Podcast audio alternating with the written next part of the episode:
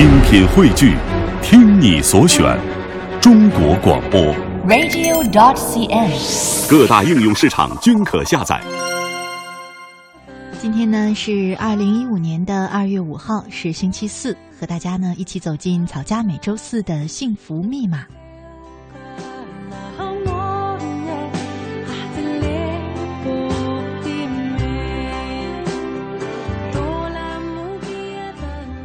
昨天呢，一位叫做“厕所里的阿毒”的朋友，一个女孩子，她在微信上给我留言说：“乐西姐最近烦透了，刚刚被一个很好的姐妹背叛了，我不知道如何跟你来讲述这件事，因为实在是太心烦了，烦到我已经不想再说一遍，只是感觉心很凉，竟然被好姐妹背叛。这些天呢，依然是在公司里常常能够见到她。”我都气不打一处来，连上班的时候心情都变得不好了。姐，为什么呢？为什么这个世界友情也这么脆弱呢？为什么他要背叛我呢？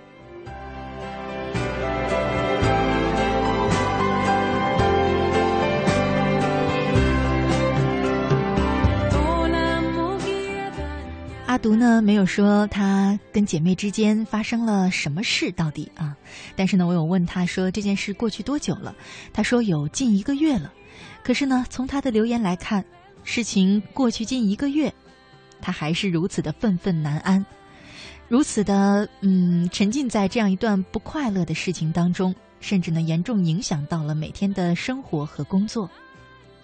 我不知道这件事情到底有多严重，因为没有细说，所以我没有办法去判断。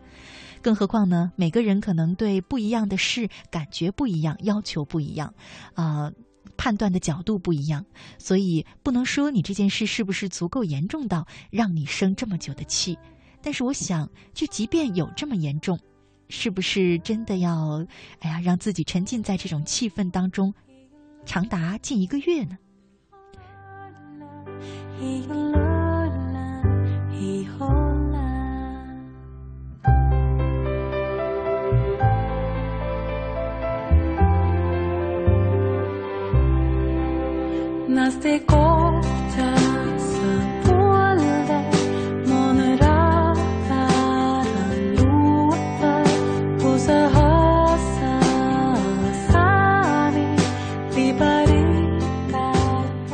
不知道生活当中大家有没有这样的感受？有的时候啊，发生一件事儿，嗯，可能甚至只是特别简单的一句话，如果伤害到你了，或者让你不开心了，你可能都会当时觉得特别气愤，觉得这件事好严重，觉得呢自己受到了欺负，受到了侮辱，啊，自己被人家伤害了，然后很想反击，然后很愤怒，甚至感觉火冒三丈。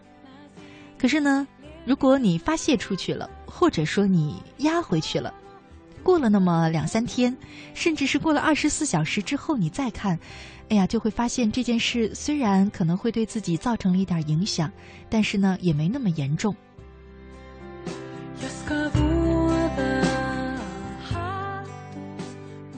还有一些事呢，也许当时你觉得特别特别严重，啊，一个月也没有缓过来。但是呢，真的过了几年之后，你经历的多了，又或者说只是单纯的时间流过，回头再一看，当时那个生气的感觉被淡忘了之后，这件事再看也觉得没那么气人了。事实上，很多时候啊，我们火冒三丈时就特别容易较劲儿，就是跟自己较劲儿，跟伤害你的那个人较劲儿。甚至跟无心伤害你，只是不小心刺痛了你的那个人也较劲儿。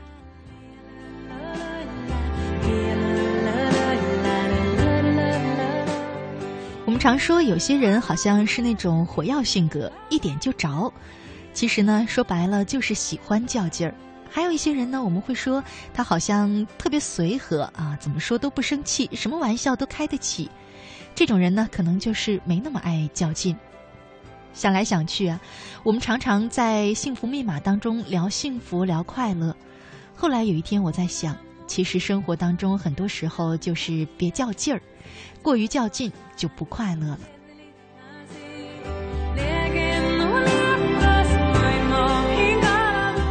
说来也巧，也巧啊，下午我到呃联通的营业厅去办一点事儿，办一点业务。排队的时候呢，就听到前面一个呃营业员和一个顾客就吵起来了，声音特别大，大概吵了能有半个小时。嗯，听了之后呢，我才明白，好像呢是因为这个营业员啊之前为这位顾客嗯办了一件业务。之后呢，好像业务有一点点没有办明白，没有办清楚，还有一些问题没有交代好。于是呢，在这位顾客走出去啊，已经上了公交车之后，这个营业员呢又给这位顾客打了电话，说刚才那个手续啊有没办清楚的地方，你能不能回来再办一下？之后呢，这个阿姨大概五十多岁的阿姨就匆匆的又下了公交车啊，回到了营业厅。之后呢，阿姨就很生气。埋怨这个小伙子没有给他办清楚，于是就吵嚷了起来。这个小伙子呢也挺生气，他说：“因为是你走之前没有说清楚，所以呢不能怪我。”于是两个人也没有继续在办业务，就是就究竟是我没有说清楚，还是你没有办清楚，大概争吵了有半个小时。后面排队的人都已经非常不耐烦了，还不时的呢有一些年轻的小伙子在说：“还有完没完啊？”可是呢两个人越争执火越大。双方呢，啊都不想说自己是错了。事实上呢，阿姨已经回来了。如果她不纠结是谁错了，赶快呢把这个手续办了，也只花一分钟就可以了。而这个小伙子呢，既然已经把阿姨叫回来了，如果他能说阿姨是我不小心啊没有办好，那么也只需要花一分钟就能把这个事办妥，让后面的其他的顾客继续去办业务。我在想，其实这是一件多大的事儿呢？嗯，如果说退一步，即便不承认自己错了，也道个歉，说确实给你添麻烦了，是不是这件事就过去了呢？两个人都挺都挺着急啊，可是呢，谁都不愿意去放弃自己所谓的原则。两个人啊，都是个较真儿的人。到最后，业务虽然办完了，可是呢，周围的人对这两个人，嗯，一个营业员，一个顾客，都很不满意。还有一些年轻的小伙子呢，口里已经说了一些不干净的话。阿姨呢是越来越生气，营业员这位小伙子呢也是越来越着急。最后的结果呢，就是阿姨带着气走了，一边走还一边打电话给家里人，去说：“哎呀，今天耽误了时间，都是联通的一个营业员小伙子。”可事实上，如果他能一进来就把这个手续办完呢，可能也只需要耽误一分钟，结果足足耽误了半个多小时。营业员小伙子呢也气得够呛，最后呢甚至不能给其他朋友办业务了，啊，退回到休息室换了一个同事来。我想接下来的这一个晚上，恐怕这个营业员和这个顾客阿姨谁都不会高兴了，好心情都被破坏光了。很多时候，我们常常把“原则”两个字挂在嘴边儿，坚持原则是对的。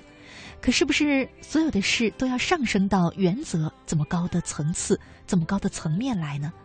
好像也没这个必要。所以我常常说，生活里许多事儿，如果你别较劲儿，就会快乐很多，就会少很多麻烦，少很多烦恼，少很多忧虑，少很多揪心。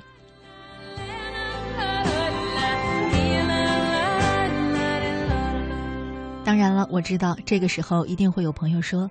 那以后我就不较劲了吧。比方说，你不是说有一些习惯可以改掉吗？可是我觉得挺难改的，我也不想和自己较劲，就不改了吧。有人说，如果坚持二十一天就能养成一个好习惯，可是呢，我觉得挺麻烦的，何必跟自己较劲呢？就不要养成了吧。有人说，每天呢坚持看十页书，一年呢能看二三十本，会收获很大。可是我觉得真的很累，也别较劲了吧。有人说实现梦想是一种很爽的感觉，但是我发现这一路太多荆棘了，何苦让自己这么痛苦呢？就别较劲了吧。哎呦，听到这样的话呢，我也觉得有一点着急，所以想来想去，我发现真正的幸福密码、幸福真谛就是，别跟生命里的那些碎末较劲儿，把你的劲放到有用的事儿上。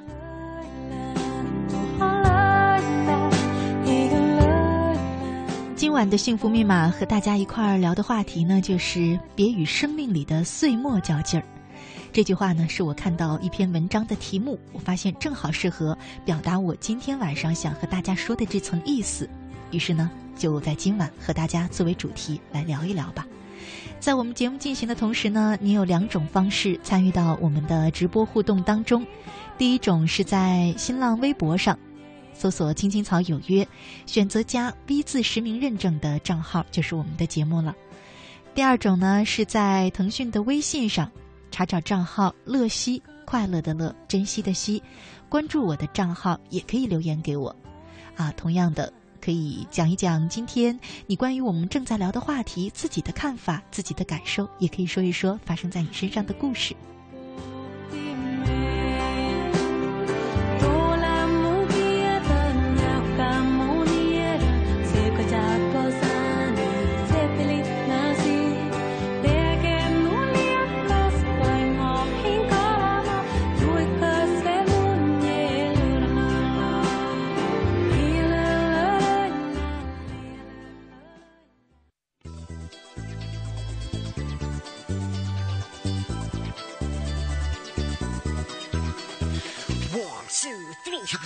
忘记了姓名的，请跟我来。现在让我们向快乐崇拜。放下了包袱的，请跟我来。传开去，建立属于哪个年代？七零、八零、九零还是 Y 世代？翻开历史课本，答案就算自己找也会找不到，背也会背不好。放松，让我来说，什么年代吹着什么样的风？嗯，我拿着我的麦克风，唱出 old school show y ready to roll。七零的年代，你不过我最 High 的 school，不能从来不肯 say goodbye。嗯，只有 funk funk funk 才能酷，男男女女老老少少，我们穿着喇叭裤，又爆炸头在往里震动，左右摇摆，好像一次神功。哦，hip hop 电视可能无法感受，但相信你们可以悟出黑色幽默。忘了你存在，有什么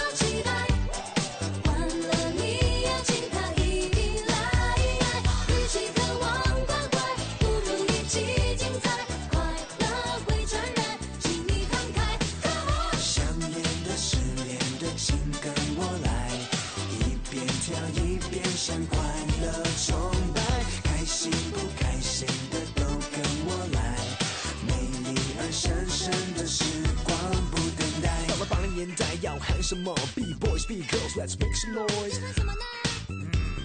紧裤子紧上衣，秀出你的身材。有人露出尖牙，千万不要惊讶，新芽正在发芽，别帮它假牙。Lock and pop and we dancing, ain't no stopping，跟我一起唱，快乐崇拜，快乐舞拍。虽然快乐像个病毒，病毒会传染。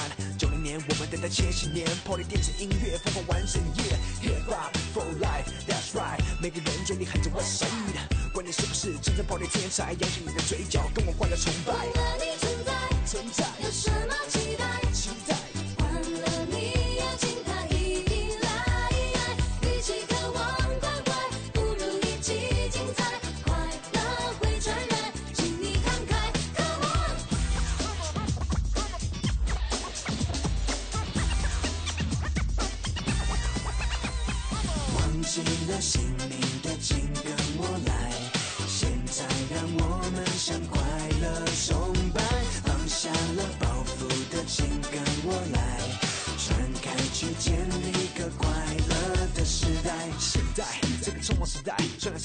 然少了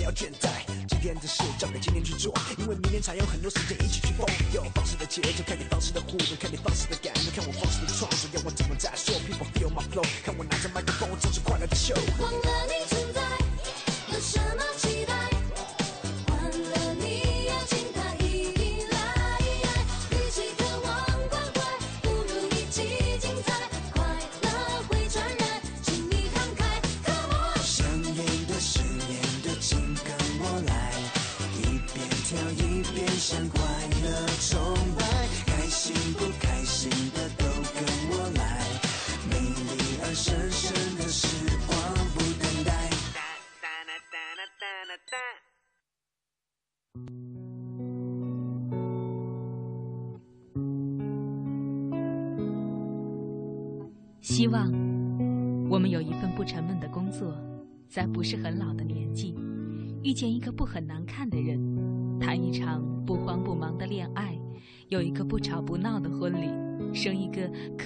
宝宝，平平安安的度过我们不算糟糕的一生。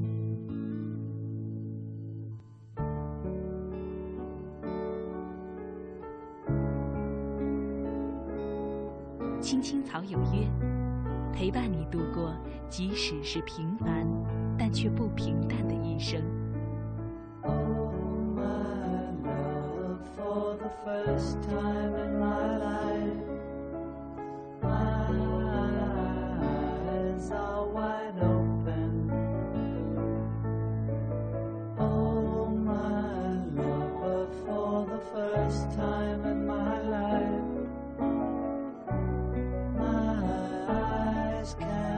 You.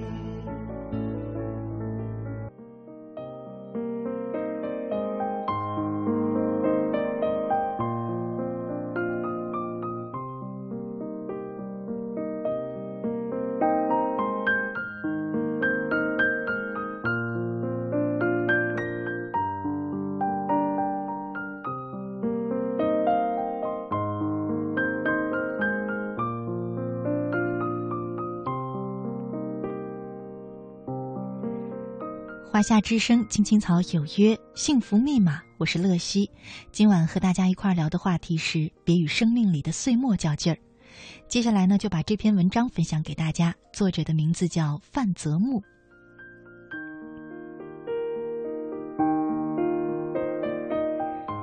清晨下楼，发现我的信箱里躺着一封信，随手拿起，不禁愕然，居然是自己寄给自己的。一看，我突然想起是五年前去西塘旅游时寄给自己的明信片。顺着这张明信片，五年前的那次旅行逐渐清晰起来。当年我二十五岁，在一家报社上班。七月的一天，我心血来潮，准备去西塘古镇旅游。我的同学小 A 听了之后一拍大腿，随即表示要与我同往。想到能与他一起在异乡的街头喝酒。然后一脸微醺的在古巷里游走，我不禁心驰神往，当即订了饭店，规划了路线。第二天，我给小 A 打电话，他说正在出差，傍晚就可以回来。于是我去火车站买了两张火车票。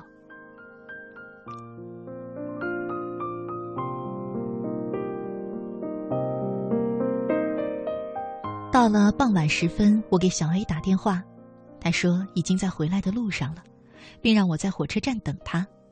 等待的时间格外漫长，离火车到站只有一个小时的时候，小 A 打电话给我说快到了。我似乎看到黎明前的光亮，身心轻盈。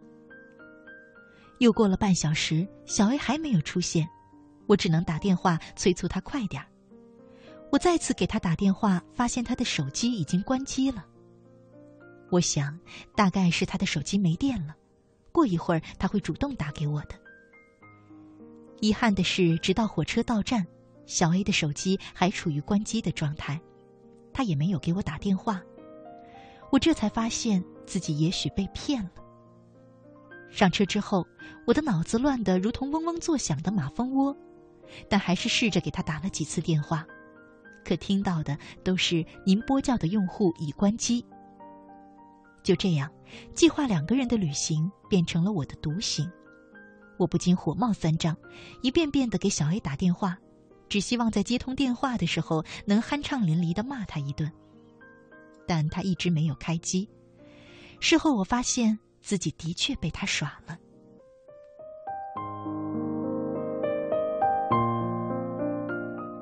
受他的影响，我旅行的心情大打折扣，在西塘胡乱逛了几条街。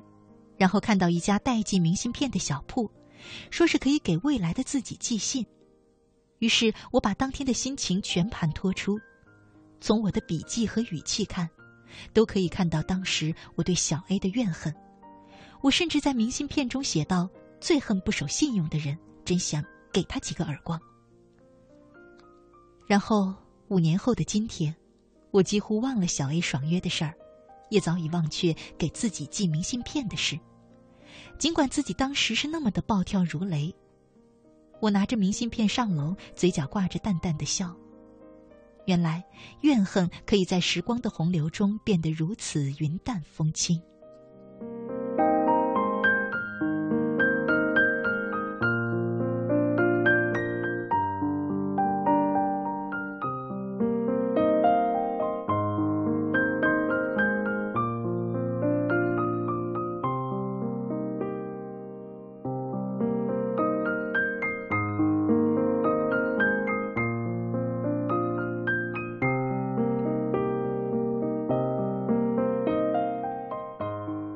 小学三年级的时候，坐我前面的一位名叫小航的同学，有一次我们班举行口算比赛，离比赛只有两分钟的时候，小航的铅笔断了。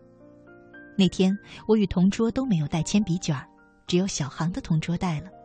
于是小航向同桌借铅笔卷，没有想到同桌断然拒绝。他还以为同桌在开玩笑，嬉皮笑脸的跟他说：“你别开玩笑了，快把铅笔卷借我用吧。”但他的同桌始终没有看他一眼。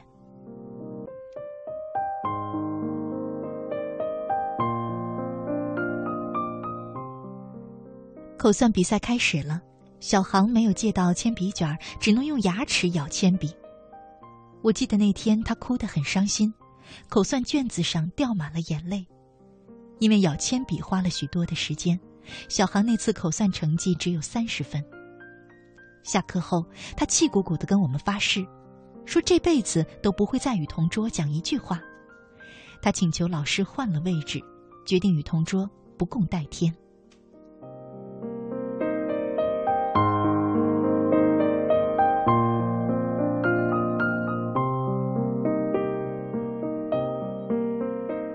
高中毕业不久，小学同学就开了一次同学会。在同学会上，小航与他的同桌相聊甚欢。酒后，我们说起他当年咬铅笔的事情。小航撇了撇嘴说：“当时确实很愤恨，但过了这么多年，早忘了。对整个人生而言，那算什么大事儿啊？”我听了之后，顿时缄默不语。我们不免会因为一些事儿而怨恨一些人，对其恶言相向，甚至大打出手。而事实上，这些事不过是时间洪流里的细小浪花。几年后，我们也许全然不记得曾经怨恨过的人和事。既然我们所怨恨的东西在生命中轻如鸿毛，我们又何必对此大动肝火呢？刘突他说。呃，很喜欢这个节目，一直在关注，喜欢乐西姐，还有节目里的文章都很好。我是一个喜欢文字的女孩，每次提到的文章我都会记录下来，细细品味。不过呢，有时候也没听清楚，麻烦你再重复一下刚才提到的文章的名字。刚才那篇文章的名字呢，和我们今晚的主题一样，叫做《别与生命里的碎末较劲儿》。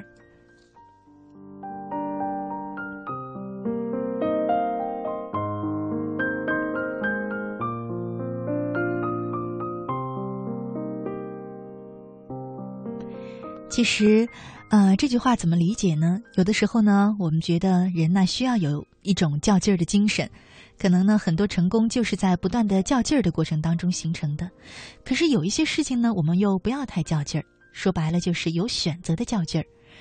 正在想这个话题的时候呢，就看到了刚才说的那篇文章，名字就叫做《别与生命里的岁末较劲儿》。我觉得好像说的特别准，就是这个意思。呃，翻译过来就是说，与其事事都那么紧张上心去较劲，还不如择而虑之。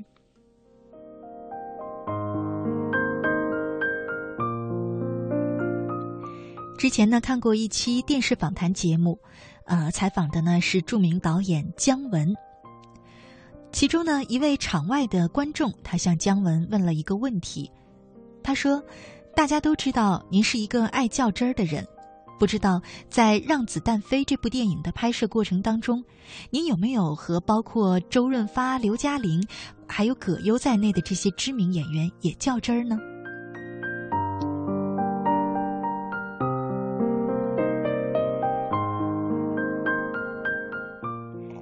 这个问题呢，其实啊有那么一点点的小刁钻，不过呢，姜文呢也给出了自己的回答。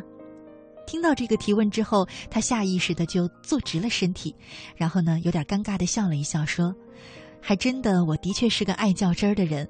很多跟我拍过戏的演员都说，别看在荧幕上光鲜的很，但姜文导演一较真儿，我们就只能吃苦了。”接着，姜文就回忆说，当时在拍这部《让子弹飞》的时候呢，自己的确在很多地方都特别较真。像演员邵兵、廖凡、张默三个大男人在剧中所骑的马，姜文就和相关人员较起了劲儿。他认为这三匹马一定得是纯种马，这样才能体现出戏中的马匪这三个角色的个性。而负责这项工作的人员却提出了相反的意见，认为说马的品种不是最重要的，关键是能透出一股子精神。而且到哪里去找那么好的纯种马呢？就在姜文放不下这个问题，不停的纠结较真儿的时候，周润发拍了拍他的肩膀说：“老弟，你这么爱较劲儿，真碰上要较劲儿的地方，那你还有劲儿可较吗？”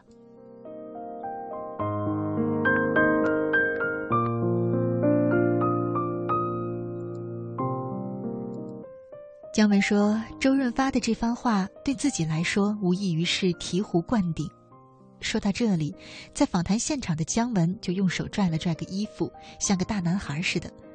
他说：“我觉得发哥说的那句话太有哲理了。从那以后，我学会了有选择的较真儿，不值得较真儿的就算了，由他去。”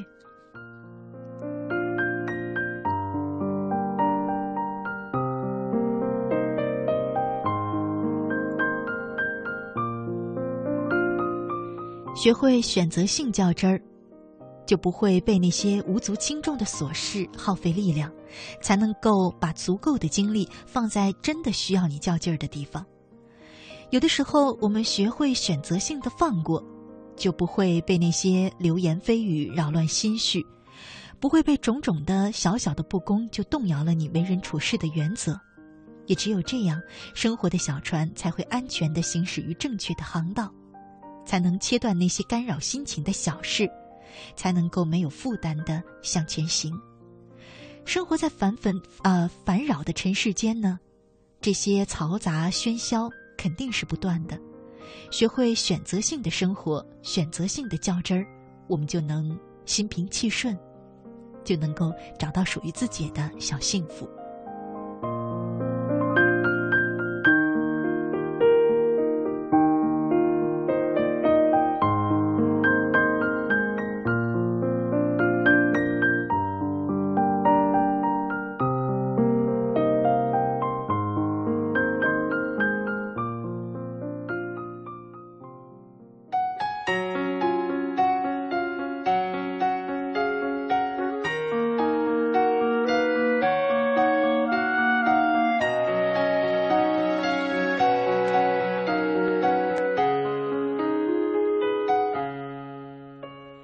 你一直说的那个公园已经拆了还记得荡着秋千日子就飞起来慢慢的下午阳光都在脸上撒野你那傻气我真是想念。那时候小小的你还没学会叹气谁又会想到他们现在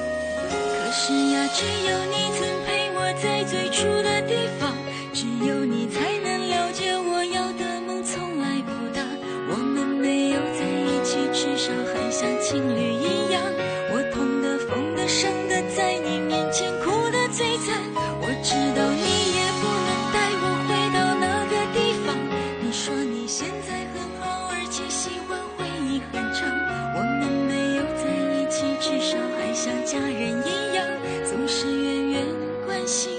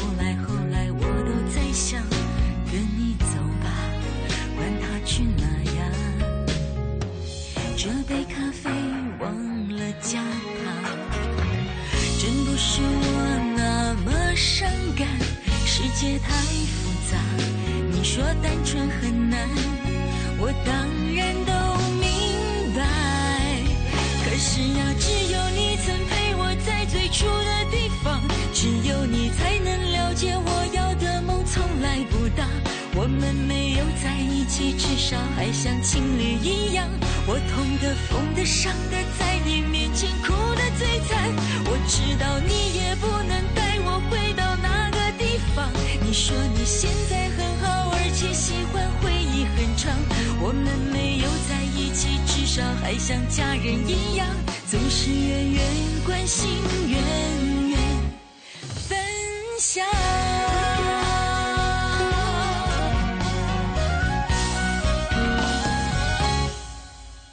可是呀，只有你曾陪我在最初的地方，只有你才能了解我要的梦从来不大。我们没有在一起，至少还像情侣一样。我痛的、疯的、伤的，在你面前哭的最惨。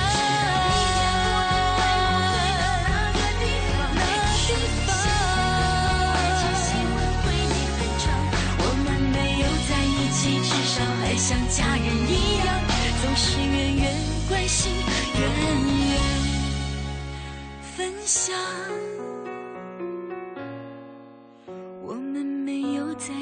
至少还像朋友一样。你远远的关心，其实更长。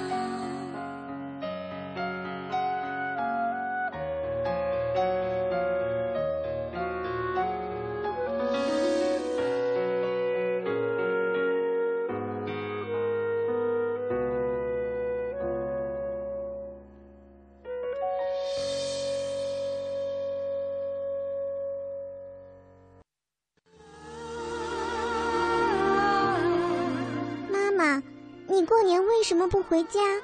宝宝想你。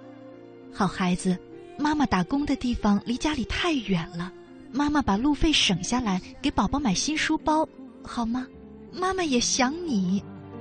天上的星星不说话，地上的娃娃。爸爸，老师教我唱了《我爱北京天安门》，可是天安门是什么门呀？我也想去北京看看天安门，行吗？好孩子，爸爸赚的钱还要给你交学费，但是爸爸答应你，等爸爸赚够了钱，一定带你去首都北京，看天安门，爬长城，好吗？每个梦想都值得灌溉，每个孩子的梦都是萦绕在父母心头放不下的牵挂。华夏之声《青青草有约》邀请收音机前的你和渴望走出大山的孩子在北京团聚。如果你认识这样的家庭，也可以推荐给我们。关注“青青草有约”新浪微博或主持人微信账号“乐西”即可报名与推荐。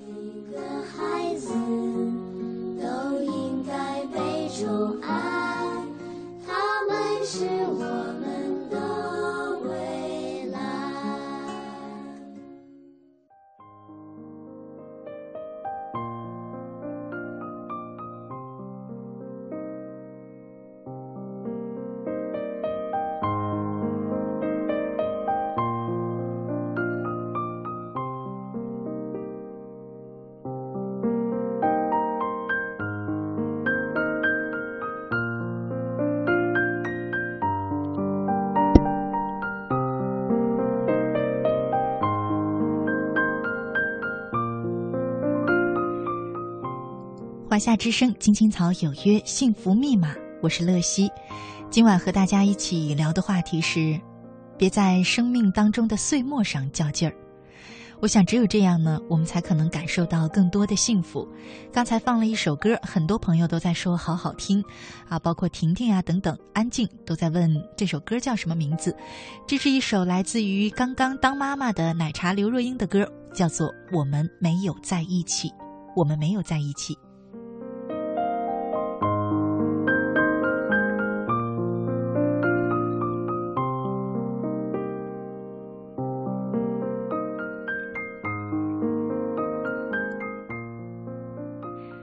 放这首歌的原因呢，是觉得这首歌的歌词啊和我们今天聊的话题，嗯，挺贴合的。歌词当中有那么几句话，一会儿要和大家分享一下吧。是因为呢，我刚才看到一位叫做 Orange 的朋友，他留言说：“乐西姐姐，我很佩服那种人，只要知道了一段感情不合适，再难过也狠得下心说再见，再不舍也能假装洒脱的大步向前。转身的一瞬间很孤单吧？我想呢，这种人就是我们说的不较劲儿的人吧。”是啊，明知道一段感情不能再在一起了，何不潇洒的转身呢？如果一直纠结着为什么我们不能在一起，为什么我们相爱却相处不来，为什么我们啊会不合适，为什么我这么爱你，你却不爱我，纠结这些过多的事，然后牵扯不清，还怎么放得下呢？我想这就是爱较真儿吧，在一些无法改变的事情上较真儿，就是给自己找不痛快了。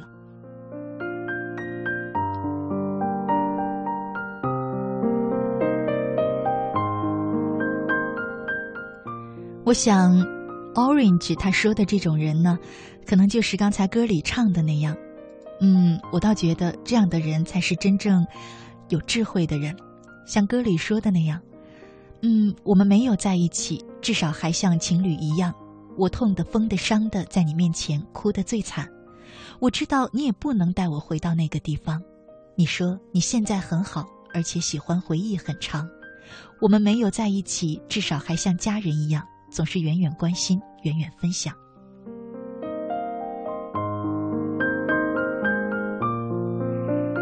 其实就是这样，像歌里唱的那样，我们没有在一起，但至少回忆很长。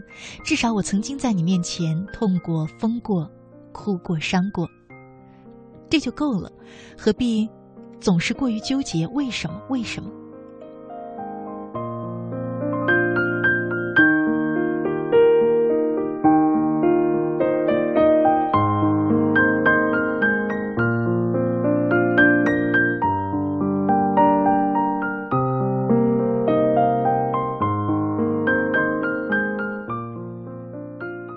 说过了，别跟岁末较劲儿。可是生活里啊，你会发现很多时候还真的不能一点儿都不较劲儿。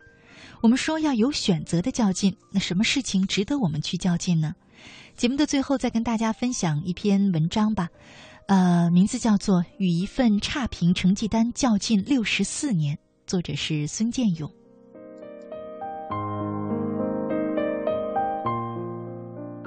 戈登在少年的时候对虫子很感兴趣，很想成为研究他们的科学家，可是他实在太笨。那天从伊顿公学加德姆老师手中，戈登接过自己的成绩单，看了看，顿时满脸通红，羞愧不已。是的，这的确是一份令人尴尬的成绩单，分数惨不忍睹，各科成绩的总和还不及人家的零头，尤其是理科，门门功课倒数。而生物学甚至在全年级二百五十名学生中排到了倒数第一。方德姆老师给的评语更加令他难堪。我相信你想成为科学家，但以你目前的学业表现，这个想法非常荒谬。你连简单的生物知识都学不会，根本不可能成为专家。对于你个人以及想教导你的人来说，这根本是在浪费时间。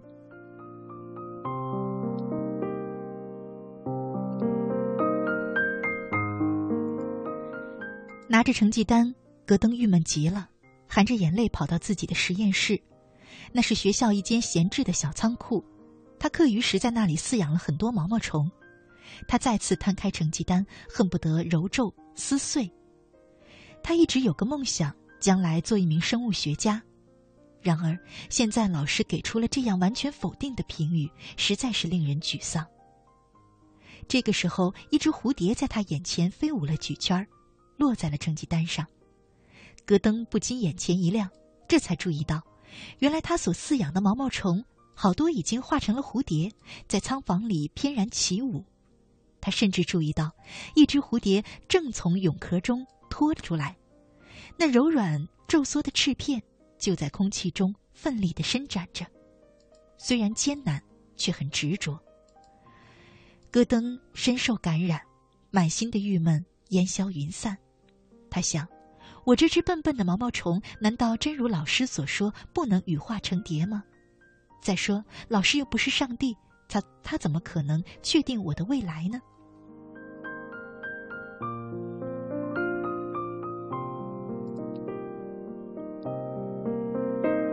心情敞亮很多的戈登回到家中，把差评成绩单放在自己房间的书桌上，用玻璃板压着。此后每隔一段时间，他都会盯着他看上一会儿，明显是在与之较劲。这样的举动不止一次，也不止两次，是无数次，坚持了不止一年，也不止两年，而是六十四年。在岁月的流逝中，凭着一股倔强劲儿，戈登笨鸟先飞。发奋学习，刻苦钻研，一次又一次用成绩、用实际的成就向那份差评成绩单宣告：你所说的不是事实。高中毕业之后，他考入全世界最好的大学——牛津大学，攻读动物学。二十五岁那年，他成功克隆出一只青蛙，一举成名，被称作“克隆之父”。二十九岁那年，他提出细胞的特化机能可以逆转。这项震惊生物界的理论，因为此前的理论认为特化细胞发育过程不可逆。三十八岁时，他开始在另一间世界上最好的剑桥大学任职，先后担任多个生物学、遗传学研究机构的负责人。七十九岁时，因为巨大的专业成就，他荣获二零一二年的诺贝尔医学奖。一条曾经笨笨的毛毛虫，最终化蛹成蝶。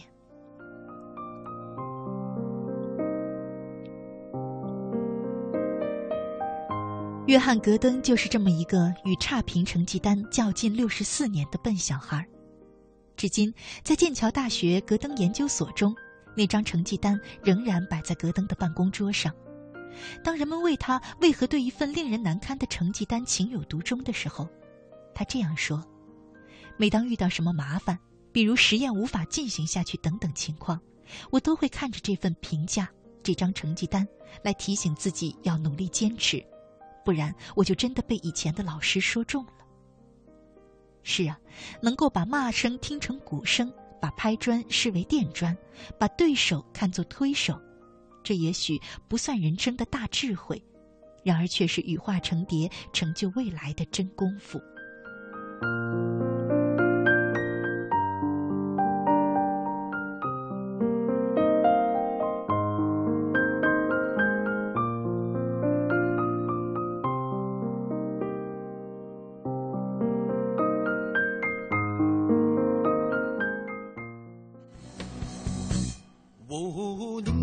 小城外有一个笨小孩，出生在六零年代。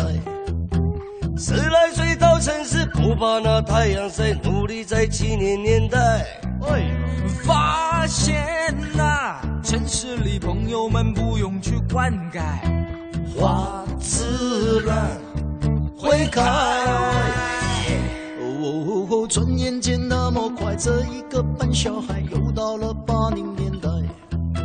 三十岁到头来不算好也不坏，经过了九零年代，最无奈他自己总是会慢人家一拍，没有钱在那口袋，哎呀，望着胸口拍一拍呀，勇敢站起来，不用心情太坏。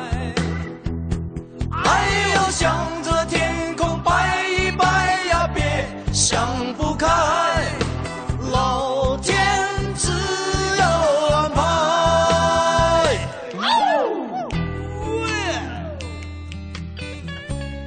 北京时间二十二点五十八分，今晚的《青青草有约》就在这里和你说再见了。感谢你一个小时的守候与陪伴，我是乐西，明天的同一时间依然在草家等着你。